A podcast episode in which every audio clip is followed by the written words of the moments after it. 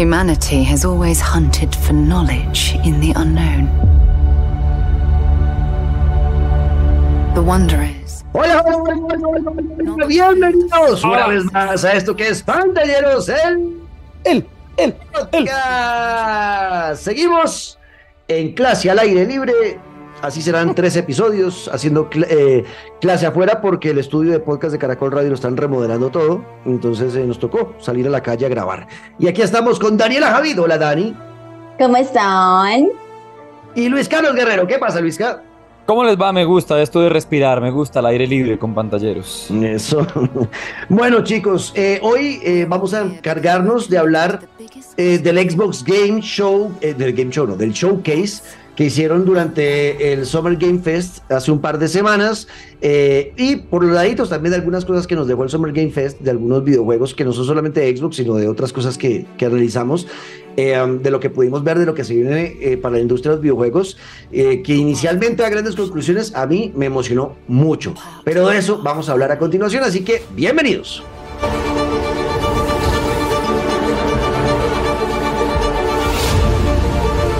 We do not fully understand all that is at work here. No finer group in the stars to be unraveling this mystery.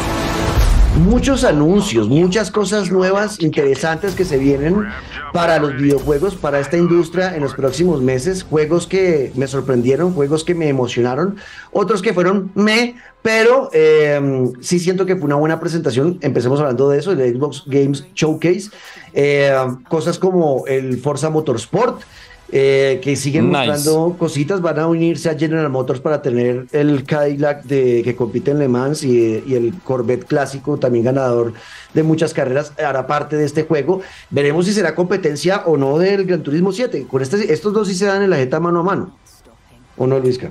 Sí, se van a dar en la jeta duro y mm, pues aparte de obviamente eh, el anuncio en general, a mí me sorprendió que, a ver, no, no esperaba que llegaran como tantas cosas que me llamaran la atención.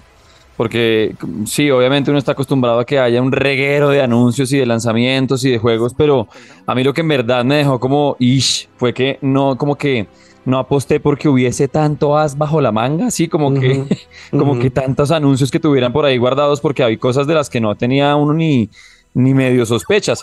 Por ejemplo, como por nombrarle uno más, ya que se están desarrollando tantos juegos de Star Wars y que el mundo de Star Wars siempre va a ser como esa ubre grande fauto de la cual todo el mundo va a querer meterse, pero a mí el tema de Outlaws me, me llamó muchísimo la atención, como que se ve bien, se lo tenían guardado, meterse con un tema en el que están entrando muchos, pero saberlo como coger por otra por otro tangente, no sé, me llamó mucho la atención, sobre todo eso, anuncios de cosas que, que no veía venir, ahí ya lleva dos. Exacto. Eh, eh, Dani, que es la nueva en el mundo de Star Wars y está muy juiciosa. Ya me pasó, Dani. Dani ya me pasó. Yo todavía estoy trabado en haciendo mi maratón. Eh, voy en, eh, en eh, la Guerra de los Clones en la serie y yo no he podido avanzar. Estoy como en la cuarta temporada. Ya Dani pasó por ahí hace mucho. Hace mucho ya voy por Rebels. Véala tan juiciosa. Entonces, bueno, ¿vio lo de Star Wars Outlaws? No. Bueno, pues Dani, Star Wars Outlaws es un videojuego que va a sacar Ubisoft eh, en el universo de Star Wars, donde se va a enfocar en una. Esto es una Han Solo mujer, ¿no, eh, eh, Luis Carlos? Sí, Es una casa sí, sí. Es una casa de recompensas que va a estar trabajando en el Outer Rim, en el anillo exterior de la galaxia, donde, eh, como lo llaman, como se llama, como dice el nombre, Outlaws es la, la zona forajida, ¿no? Es la zona donde el imperio está presente y hay mucha Pero vaina no del tanto, imperio, sí. pero no tanto y se permite, hay- lo que sí controla esa, ese Outer Rim, esa parte externa de la galaxia, la controlan son los, los, los sicariatos, los sindicatos, las pandillas, las, las familias eh, del mal, los villanos, los eh, Java de Hot, toda esa gente. Eh, um, y ahí en ese, en ese parte de la galaxia es donde vamos a estar desarrollando este videojuego. A mí me sorprendió, Luisca, el tema del gameplay me pareció interesante. Va a tener un, un tinte mezcla entre un juego de vaqueros y steampunk. Eh, um, realmente me pareció que puede ser divertido, ojalá salga bien. Es que ya cuando uno ve juegos que sacan, eh, que salen con el logo de Ubisoft o de Electronic Arts, uno a veces Sí. siente que no, que no le dedican el cariño que se merece esos juegos y preocupa un poco, asusta. 100%. Pero, pero hay se ve bien. desconfianza. Hay Sí. desconfianza, como que uno ya ha tenido tantos corazones rotos. Es como esa exnovia con la que uno ha regresado y uno sabe que no, pero uno regresa y hágale y téngale fe y no, Sí, me sigue que yo debo decir, yo debo decir que, porque me lo han dicho a mí cada vez que yo hago estas transmisiones en vivo viendo estos, estos eventos en Twitch, que me dicen, ay, pero es Electronic Arts, no, entonces va a ser una chanda. Y yo les he dicho, recuerden Star Wars, Jedi Exacto. Fallen Order y Star Exacto. Wars Jedi Survivor. Es un juego Exacto. de Electronic Arts que han salido muy bien. Exacto. Habrá que esperar hasta el próximo año, hasta 2024. No confirmaron fecha, sí dijeron año, pero de entrada se ve bien. Y yo lo mismo, sé que, que está Ubisoft de por medio y que bueno, pero, pero pues aguanten. Igual con Star Wars, yo creo que si, se, si, si Lucasfilm Games se mezcló con Ubisoft y demás es porque hay buenas cosas entre manos. Y ya lo que dejaron ver es que si no, si no han visto, pásense, porque hay un medio gameplay mezclado con cinemático. Está muy bacano el tráiler de, de este Outlaws, que como les digo, llega el próximo año. Ese fue uno de los que me sorprendió, que dije, me gustaría como tener una consola que me permita probarlo. El Starfield es lo más importante de lo que yo creo que pasó en el Summer Game Fest porque es un juego que una inversión tan grande y es un estudio que tiene o que tuvo mucha credibilidad, pero que luego de la adquisición de Xbox como que ha ido perdiendo un poco eh, esa credibilidad.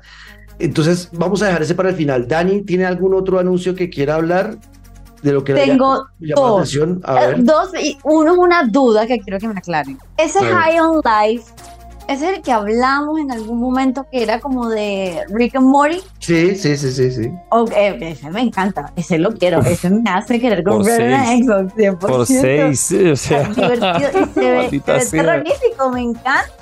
Ese juego es muy divertido. Ese juego es muy divertido, estoy de acuerdo con, con Dani. Y sí, van a salir, va a salir una, una expansión que se va a enfocar mucho en el cuchillo que uno usa en el juego. No, lo máximo. Me encanta que te miren como creepers, es lo máximo. sí, ese juego es divertido. ¿Y cuál es la otra, eh, Dani? Algo que, o sea, no es para nada algo que está como en mi radar para yo jugar, sencillamente me pareció una mezcla muy interesante y es el Flight Simulator combinado con Dune.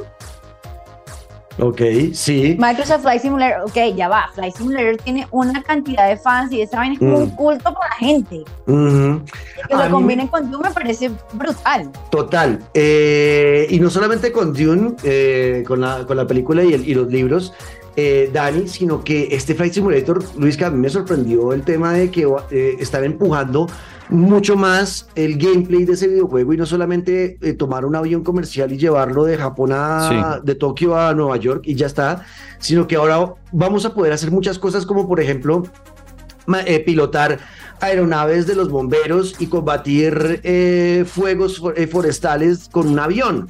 O Claro. vamos a poder hacer carreras de aviones. O vamos a poder hacer rescates de personas perdidas en una selva con un helicóptero. O sea, eh, lo están empujando al límite.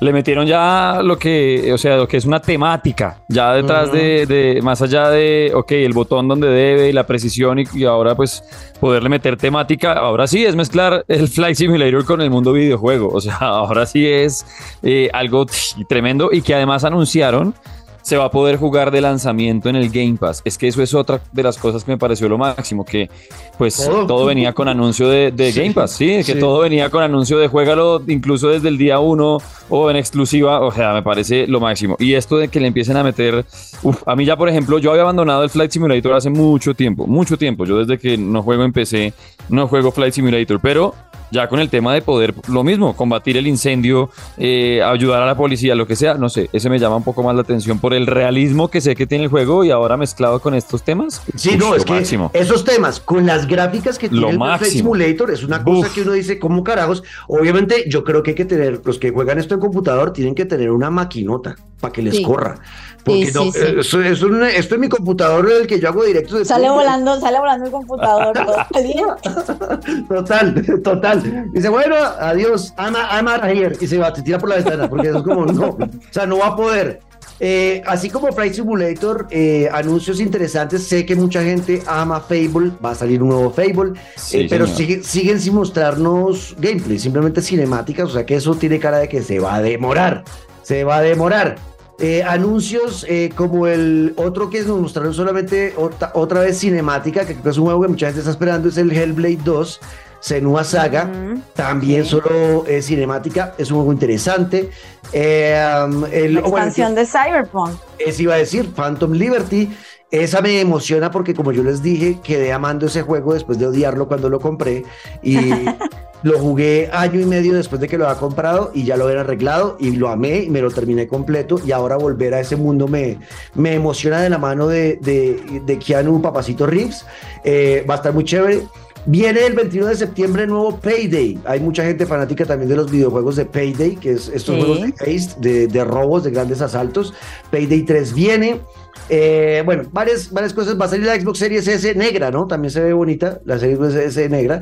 Y finalmente, y acá es donde ya quiero ahondar un poquito, eh, el Starfield que tuvo su propio directo. eh, Es la apuesta de Xbox, es la apuesta de Bethesda para resarcir años y años de fallos en juegos exclusivos, tanto de la plataforma como en juegos del estudio también Bethesda, que no han salido tan bien en los últimos años. A mí, cuando yo vi este anuncio de que iban a sacar un juego de exploración espacial, donde ibas a poder ir a más de mil planetas y que ibas a tener combate eh, en los planetas y que ibas a tener combates estelares en tu nave y que ibas a tener un nivel de personalización al detalle de tu nave y hacerla como se te dé la gana. Yo dije, pero ¿cuánto tiempo llevan desarrollando esto? Si llevan menos de 10 años, esto va a ser un desastre. No va a correr, va a estar lleno de bugs. Esa fue la primera pregunta que yo me había hecho y me la respondieron Claro. empezando el directo. Lo primero que aparece en ese directo, en la, la primera imagen es un juego que lleva 25 años en desarrollo. Ah, Ah, listo. Ah, 25 años en desarrollo. Ah, estos son los mismos que hicieron Skyrim, que hicieron Fallout 4. Eh, o sea, son expertos en un juego de rol. Si hay alguien que sabe hacer juegos de rol es Bethesda. Y si llevan 25 años desarrollándolo, Es por algo. es por algo. Yo, yo ahí ya tengo como un poquito de fe. Y es un juego, como le decía Luisca, Dani, este juego, ¿por qué es la apuesta? Porque es el juego que seguramente va a vender consolas. Segu- eh, seguramente mucha gente va a comprar una, va a comprar una Xbox Series X para tener este juego, porque para jugar este juego en un computador, igual que con el Flight Simulator, toca tener una super máquina de 6 millones de pesos. Eh, va a ser más barato comprar una Series X para jugarlo. Y va a estar desde el día 1 en Game Pass. Yo no sé, ¿qué, qué piensan ustedes de ese juego? De, de- Dani? Yo, yo he leído muchas cosas y particularmente he leído las reacciones de la gente luego de que sacaron ese, ese tráiler. Ujú. Eh, la primera es que, bueno, supuestamente era un gameplay tráiler y terminó Ujú. siendo 12 segundos de gameplay y luego Ujú. el resto, que tres minutos y algo, solo cinemática. La- entonces la gente está como, "Ujú, o sea, no me estás mostrando gameplay real, solo me mostraste 12 segundos. Ujú. 25 años en desarrollo puede significar tantas cosas. Yo puedo pensar una idea hoy y en 20 años la empiezo a hacer. Y puedo decir que tiene 20 años haciéndose. No, pero sí, pero no. ¿Sí me entiendes? Ujú, ujú. Entonces, ah, no sé, eso lo voy a tomar como, como, como granito de sal. Porque un juego de ese tamaño, sin crashearse y sin bugs, oh, no lo sé. Quizás sea un juego muy bueno tres meses después del lanzamiento. Ok, y Luis, ¿qué Es lo que piensa? yo creo. Y un poco en la mitad, yo creo que sí, es que ese 25 años, tanto tiempo de desarrollo puede ser muy bueno o, qué onda, o sea, que fue esa cantidad de, tiempo, pero pues a ver, yo mientras sigan enseñando como de a poquitos y demás, siempre va a estar sembrada la, duda, pero, pero hay fe detrás, yo creo que el trabajo que se viene haciendo es muy bravo como para que no, no salga bien, pero es que peores cosas hemos visto. Entonces, entonces a, a ver qué, a ver en qué terminamos. A ver si los convenzo. Entonces, Sí, en a el, ver. en el- el Starfield Direct, en el directo, eh, es el- la primera vez donde se echaron 45 minutos hablando del juego. Desde diferentes puntos de, vista del equipo de desarrollo, cada uno desde su parte de gameplay, gráfica, sonido, historia, y nos contaron un poco qué es lo que están haciendo. Eh, para enganchar a Luis Carlos, le voy a decir que lo que dice el, estudio de desarrollo, porque han comparado mucho este juego con No Man's Sky, dicen ellos, sí, claro, ahí es una exploración espacial, tiene cosas de No Man's Sky, pero nosotros definimos nuestro juego más por el lado de Red Dead Redemption 2. Ok, ya, ahí estoy, listo, lo compré, lo es un juego, es un juego espacial donde sí ya vimos un poco más de gameplay en ese directo. Eh, um, el tema de la historia, o sea, no es un solo juego de exploración y ya está, de buscar recursos y ya está, no, hay una historia, por eso es un juego que aquí es una falla para mí, porque este juego, por la capacidad de, no mundo abierto, sino espacio abierto, yo no me imagino viajando con mis amigos al espacio exterior y a, crear bases y a, hacer que nuestras naves se parezcan y poder formar un Megazord de los Power Rangers o no sé. O sea, yo me imagino que eso sería, mejor dicho, yo, o sea, yo, yo no vuelvo al mundo real. O sea, renuncio a Caracol Radio. No, renuncio a la vida, a la vida. me voy a vivir donde mis papás que me mantengan ellos y me pongo a jugar el resto de mis días hasta que me muera. Eh, pero no lo tiene. Va a ser un juego offline, o sea, offline, va a ser un single player porque la historia va a ser muy eh, mm, absorbente y, grande. va a ser masiva, exacto, y va a tener una historia donde entiendo nosotros vamos a tratar de responder muchas de las dudas principales de la humanidad de nuestro espacio en el universo, ¿no? De qué hacemos acá, eh, otras, hay o no hay otros seres inteligentes en el, en el universo, eh, um, quién es Dios, o sea, muchas, muchas cosas que, que el juego quiere responder. Entonces vamos a estar metidos en esa campaña durante muchas horas, eh, eh, tratando de descubrir quiénes somos mientras que exploramos el universo. El tema de la exploración es, espectacular. La nave que tenemos nosotros la vamos a ir personalizando, que también mostraron gameplay de eso. Y yo me sentí viendo un juego de Lego.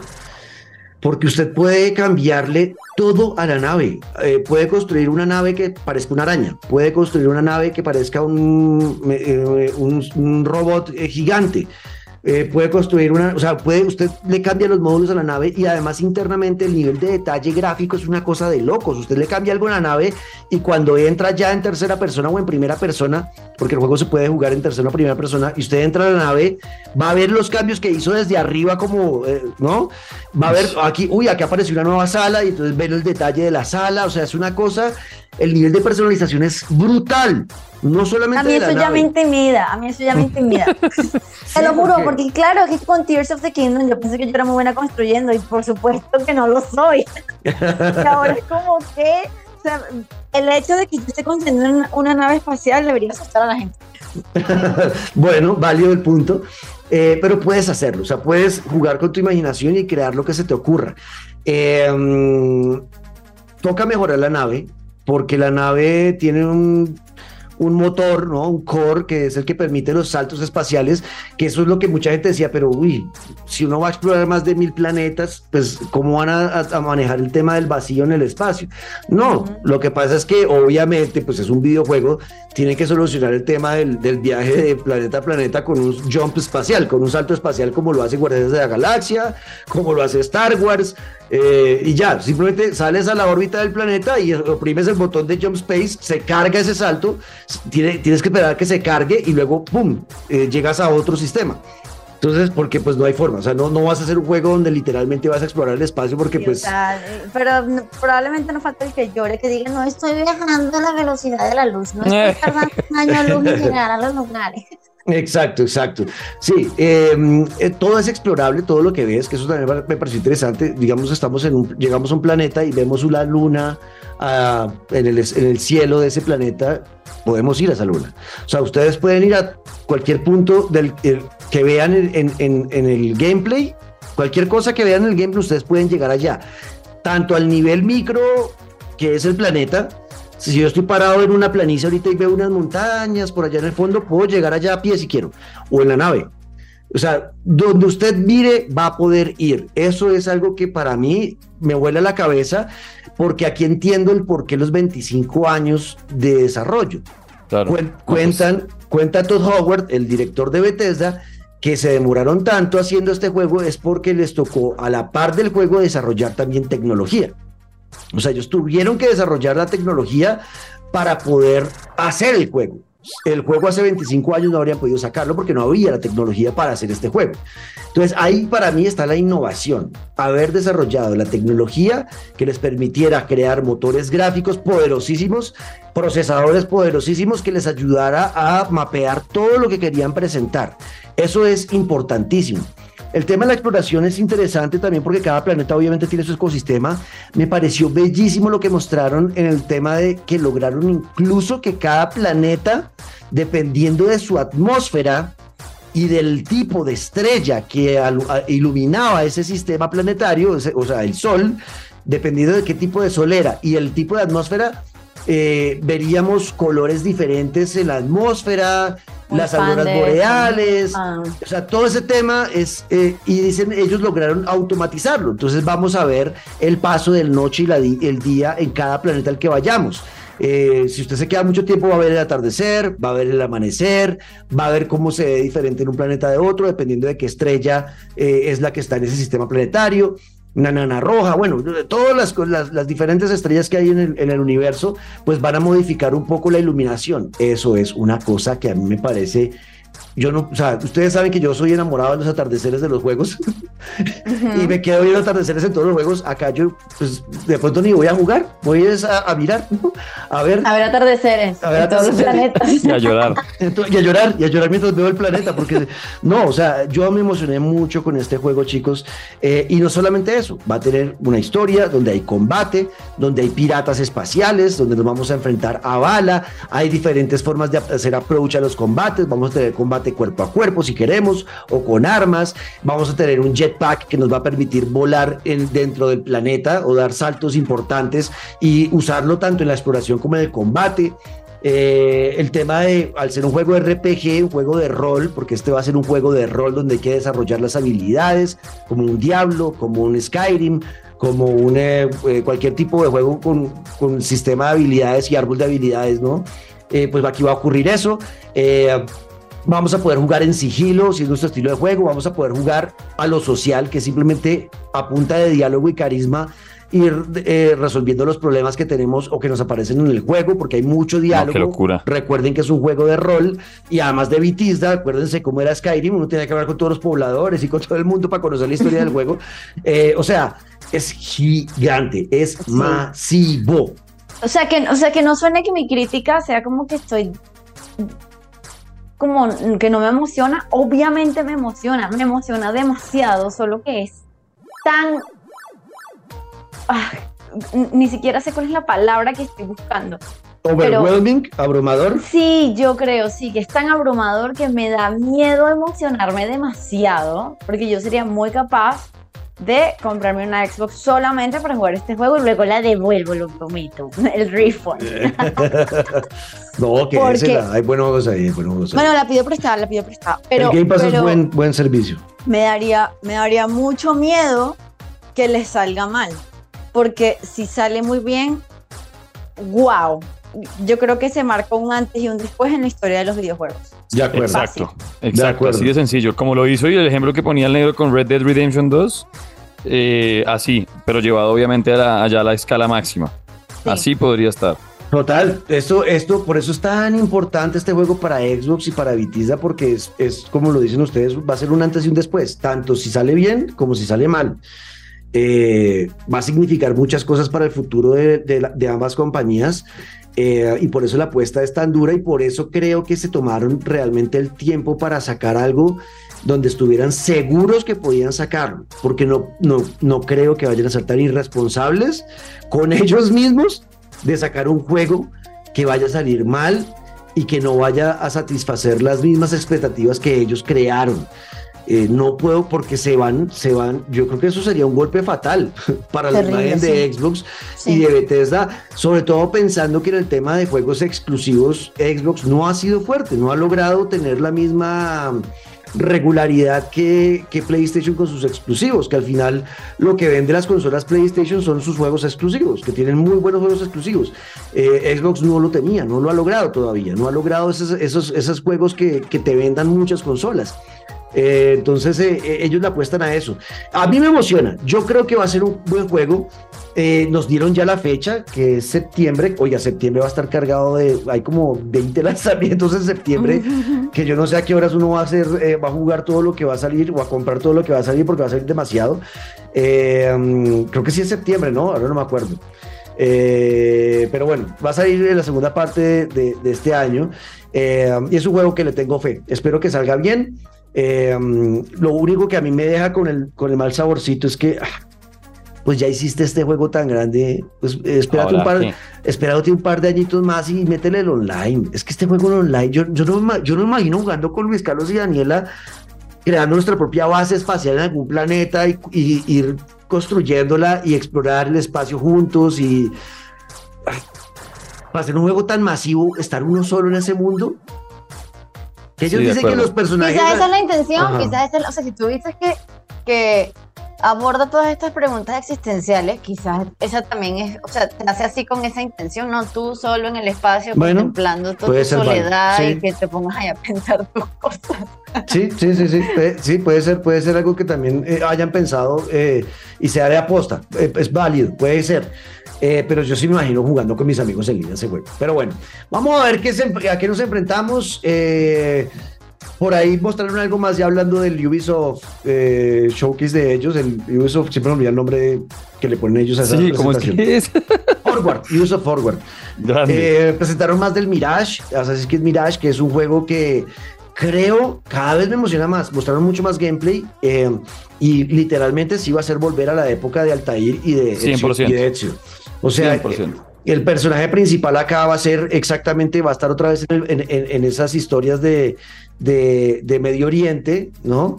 Eh, donde vamos a usar mucho sigilo, va a ser sigilo. O sea, aquí no vamos a darnos en la jeta con ejércitos de mil personas como en Valhalla o Odyssey, sino simplemente es eh, ir escondidos matando los objetivos y ya está, ir mejorando nuestro personaje.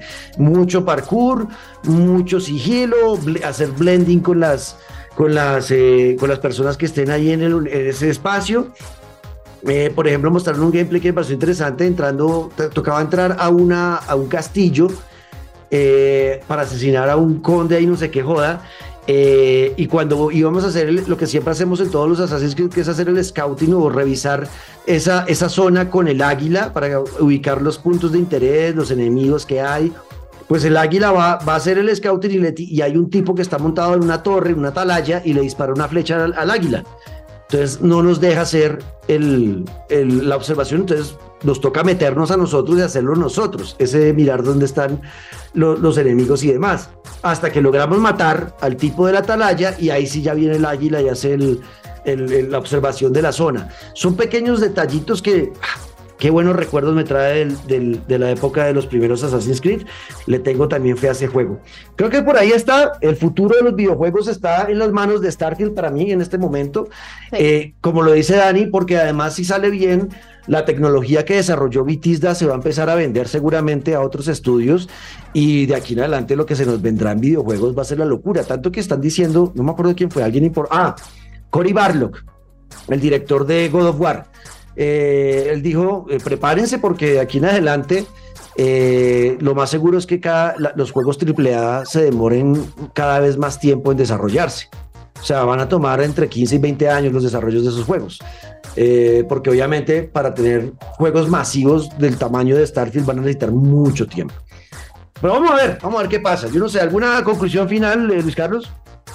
Pues eh, tenerle fe a, Xbox, yo creo que ya encontraron, aparte de su Game Pass, han encontrado también como la forma de empezar a llamar mucho la atención contra un gigante contra el que compiten como los exclusivos de PlayStation y demás.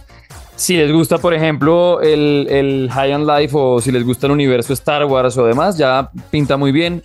Y, bueno, esperar. Yo en verdad estoy de acuerdo con el tema de, ya para cerrar, con el tema de, del, ojalá encontrarnos en el mundo online de videojuegos así, pero es que ha pasado. Han llegado títulos tan grandes que no pueden esperar más, tipo de Last of Us 2, que sigue por ahí todavía en problemado con lo que sería su multijugador. Entonces puede ser por ese lado, como allá lanzan el juego, pero mientras tanto seguir trabajando en el, en el online y demás, ojalá, porque una apuesta tan grande creo que se quedaría corta si solamente fuera para jugar de a uno y nada más. De acuerdo, Dani, última conclusión. Que Ubisoft me eche los perros otra vez a ver si me, si me digno a comprar Mirage. bueno, chicos, ¿ustedes qué piensan? Escríbanos con el numeral pantalleros el podcast, cómo ven el futuro de los videojuegos luego del Summer Game Fest, de todo lo que vimos desde el PlayStation Showcase, que fueron los primeros, hasta, hasta lo que mostró Ubisoft, Capcom, Xbox, Bethesda, este, el directo de Starfield. ¿Cómo creen que, que va a desarrollarse el tema de los videojuegos en los próximos años? En numeral pantalleros el podcast, arroba Dari Javid con doble T, arroba Luis en el, peso, piso guerrero y arroba Juanca Screams. Ahí los leemos y en ocho días venimos ya con el, la reseña tan esperada. Llevo horas y horas y horas y horas jugando el Diablo 4. Me dañó la vida. Estoy durmiendo todos los días de lunes a domingo a las 3, 4 de la mañana. Me estoy levantando a las 10, 11 de la mañana. No volví a hacer ejercicio. Eh, cada vez que tengo un huequito, juego otra vez Diablo 4. Estoy totalmente absorto en ese juego que me tiene totalmente feliz. Y vendré a hacer ya mi reseña final, definitiva, eh, del Diablo 4 en 8 días. Hasta aquí, esto que es Pantalleros. El, podcast. Bye bye. This is where we belong.